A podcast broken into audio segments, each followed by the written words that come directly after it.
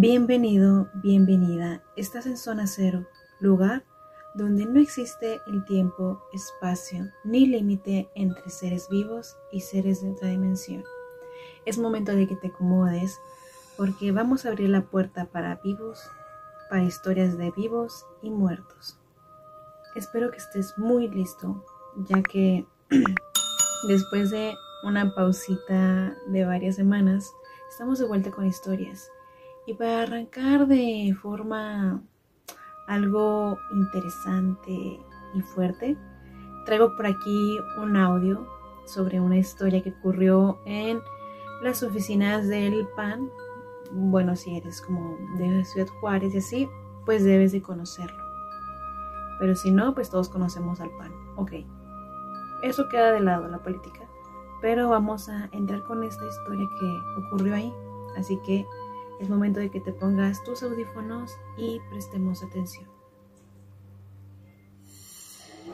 En el edificio del PAN, está aquí sobre la 16 y la 5 de mayo. Eran como las 7 de la tarde, estábamos pintando un mural, estábamos un, primo y yo. Y luego, pues, hace cuenta que de repente al final de un pasillo, nada más estábamos él y yo en todo el edificio. Y eso me consta porque yo tenía las llaves de abajo y había cerrado la aldaba. Entonces, como nos quedamos a trabajar hasta tarde, pues cerrábamos todo el edificio. Y estábamos pintando, y me acuerdo que se había acabado la, la pila de la bocina, entonces estábamos así, pues en silencio, cada quien en su rollo. Entonces, de repente se escuchó, se empezaron a escuchar gritos, no desesperados como tal, pero sí como, pues eran así como que, hey, hey, hey, como que volteáramos, ¿no? O sea, yo sentí que era alguien que nos estaba hablando. Entonces, pues volteé y le, pregunté a mi primo, le dije, ¿escuchaste eso? Y me dice, me dice, no, no, esta vez no, pero la vez pasada que te, te fuiste al, al Oxxo, que hay un Oxxo aquí enfrente del, del, edificio, este, bueno, es un del río, me dijo, escuché algo parecido, pero no le hice caso. Entonces, pues yo tampoco lo peleé y como a los, como a los 10 minutos, pues sí, así todo callado, y como a los 10 minutos, pues se escuchó así como un, un golpe muy fuerte en, la puerta, o sea, como en una puerta, y fue así como que, así como que, pero agorro, agorro. Y luego después escucho, de seguido de eso, o sea, como tres segundos después nos quedamos callados y como tres segundos después escucho, ¡Hey! Pero, o sea, ya fue una voz de un hombre así muy fuerte. Entonces, pues nos quedamos así friototes porque aparte pues el ambiente como que se pone bien tenso, o sea, te volás, sientes algo raro. Y ya pues nos quedamos y nada, pues guardamos toda la pintura y, y nos retiramos del, del lugar. En estas oficinas, quienes han podido entrar o han pasado por ahí, bueno, sabemos que son oficinas muy viejas, o sea, en verdad es muy vieja. La única planta más eh, habilitada podría ser la planta, pues la planta baja, el primer piso, digamos. El segundo piso era donde ellos se encontraban. Ese piso está haciendo, eh, se están haciendo remodelaciones y está totalmente abandonado, o sea, son, no sé, son muchísimos cuartos. Eh, sí, muchísimos cuartos en donde está solo, no hay nada, solamente hay, pues, no sé, de qué, de qué escritorios, eh, pues sí, cosas que van a utilizar para después o material para eh, estar, pues, rehabilitando ese lugar. Por lo cual, este, sí está muy macabro. No puede conseguir fotos, espero eh, decirle que me mande algunas fotos para que vean cómo está ese lugar. Es un pasillo totalmente eh, oscuro, o sea, porque tampoco hay luz en esa zona. Es, está oscuro, todo está así como que medio destruido y medio no, medio sí. Y está muy macabro, la verdad. Son tres pisos. El segundo fue donde pasó eso. El tercero también está muy feo, pero no ha pasado nada más. Y así comenzamos con estas historias. Ahora vamos a ir con otras. Vamos a irnos con esta historia es anónima, pero tiene como título La mujer de la casa. Es momento de que apagues la luz y te acomodes. Vivía la vida como cualquier joven a los 24 años, pero un día todo cambió de forma drástica, la cual cambió mi vida. Una noche en la que contemplaba la lluvia desde mi cama y la luz del poste iluminaba mi, mi cuarto, momento que, que es más apropiado para dormir. Hasta que un frío me envolvió de repente. paralizado sin entender lo que pasaba, solo logré mirar la hora y eran las 4.20 aproximadamente. En mi oído, un aliento frío, una voz de mujer, susurrando la palabra, No lo podía creer.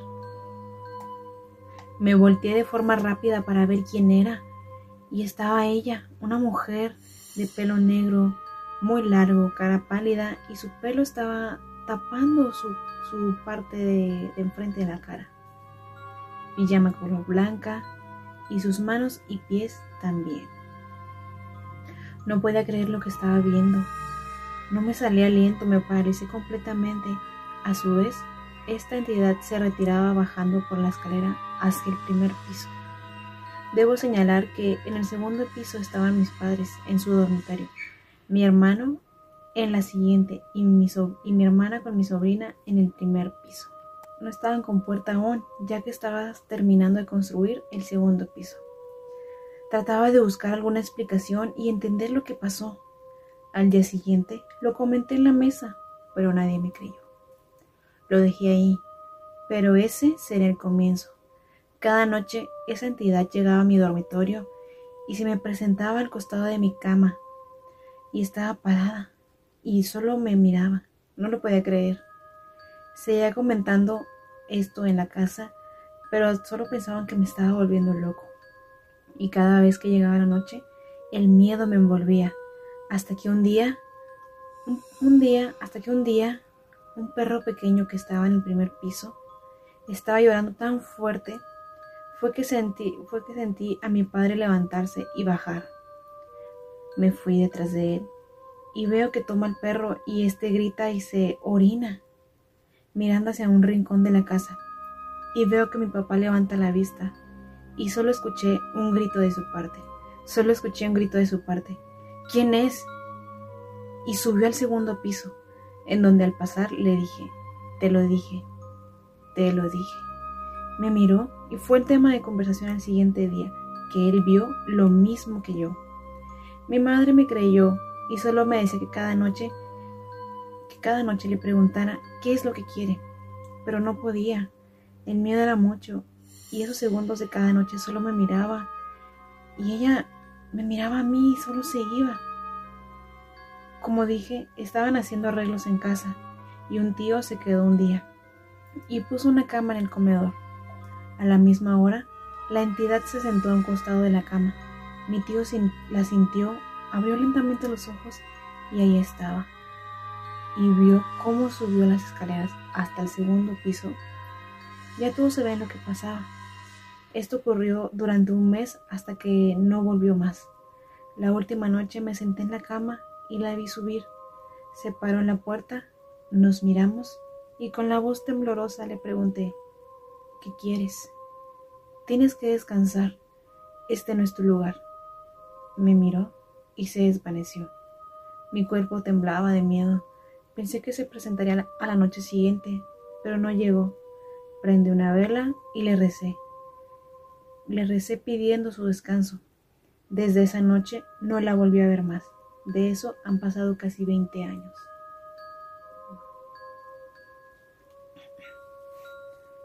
La siguiente historia tiene como título El juguete del panteón.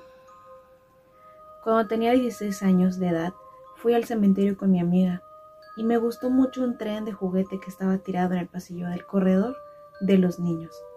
Al llevarlo a casa, comenzaron a suceder muchas cosas extrañas, como por ejemplo mosquitos, peleas y sensación de que alguien me estuviera observando.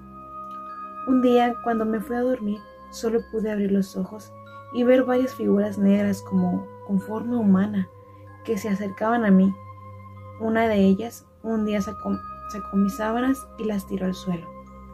Después me presionaba el pecho o bien me colocó una almohada en la cabeza. Recuerdo haberle contado esta experiencia a mi mamá, quien me sugirió rezar, hablar con el párroco y devolver de inmediato el objeto. Al, hacer eso, me dejaron de molestar por un tiempo.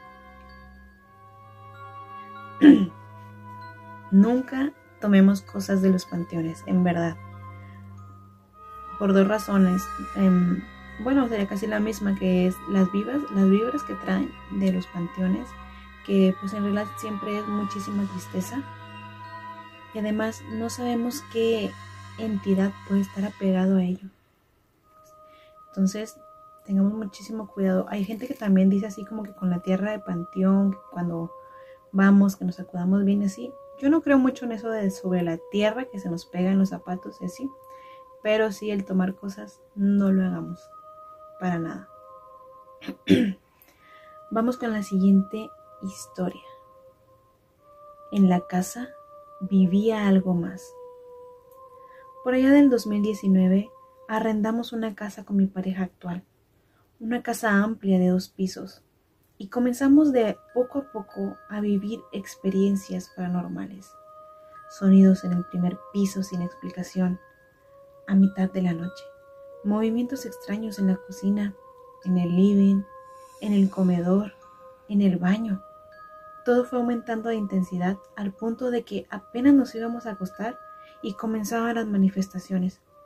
Botaban las cosas de la mesa, corrían las sillas, saltaban las cucharas en la cocina. Yo ya había vivido varias experiencias paranormales y sin explicación, y me tomaba con mucha calma y tranquilidad dicha situación, e invitaba a mi novia a que también tomara esa actitud. Por separado ya habíamos vivido varias situaciones sin explicación en la casa, hasta que un día subí primero al segundo piso y mi novia se quedó abajo. Pasaron al menos cinco minutos y escuché su grito. Bajé de un salto y el vaso que ella misma vio volar se rompe en la cocina. Yo la escuché, yo la escuché girar mientras bajaba la escalera y cuando me acerqué a la cocina el vaso explotó, básicamente. Pero solo la mitad del vaso, quedando un corte inexplicablemente parejo. Usualmente, cuando a uno se le cae el vaso, se hace en varios pedazos. No se rompe tan limpiamente. Desde ese día, todo cambió. Había mucha actividad casi todos los días, hasta que llegamos al punto, culmine, una noche de lluvia. A mi novia, a mi novia en el cuarto le aventaron una crema que estaba en la cómoda.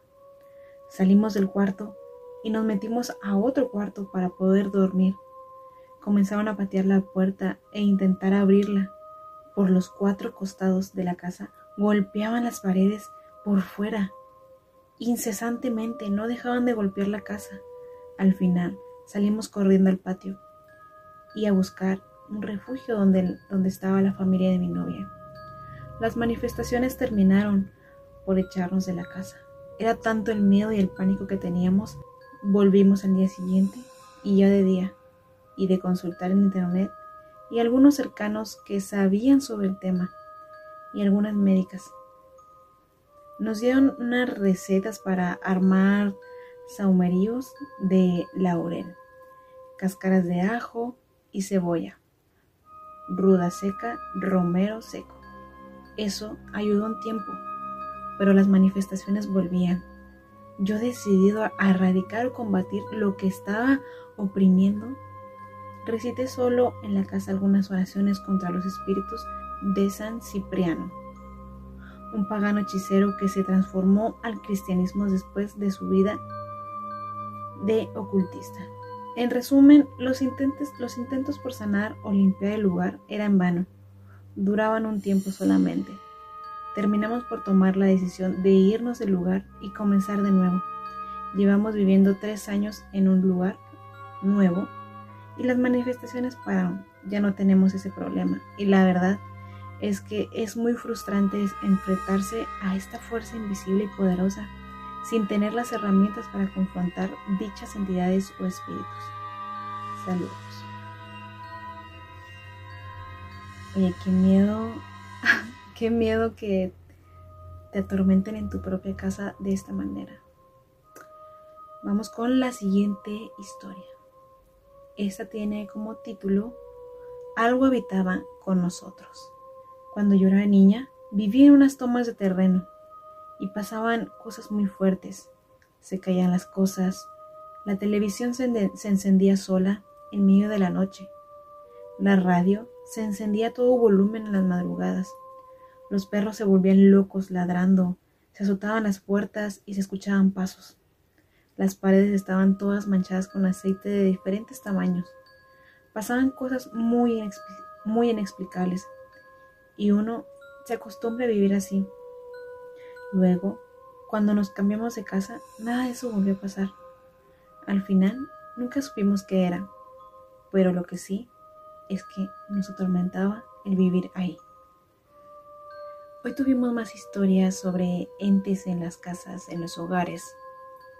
Y es muy complicado estar en un lugar donde habitan estas entidades y no sabemos cómo tratarlas. Y lo que sentimos es que no nos quieren ahí. Yo creo que hasta de ser terrible. Me ha pasado, pero a ese punto en el que me avientan cosas y pues sí, que, atentan sobre, contra mí, no me ha pasado y no me gustaría que me pasara porque sí me daría muchísimo miedo. Pero bueno, vamos a dejar estas historias hasta aquí. Nos vemos en un próximo video. Y si tienes alguna historia, recuerda mandarla al correo que te voy a estar dejando por aquí. O puedes mandarla por las redes sociales, por TikTok, o comentarla aquí en YouTube, o por Instagram. Casi no estamos muy activos por allá, pero igual lo, lo podemos este, checar y que tu historia pase por aquí. Cuidado que tú puedes ser el próximo protagonista de esta historia de terror. Adiós.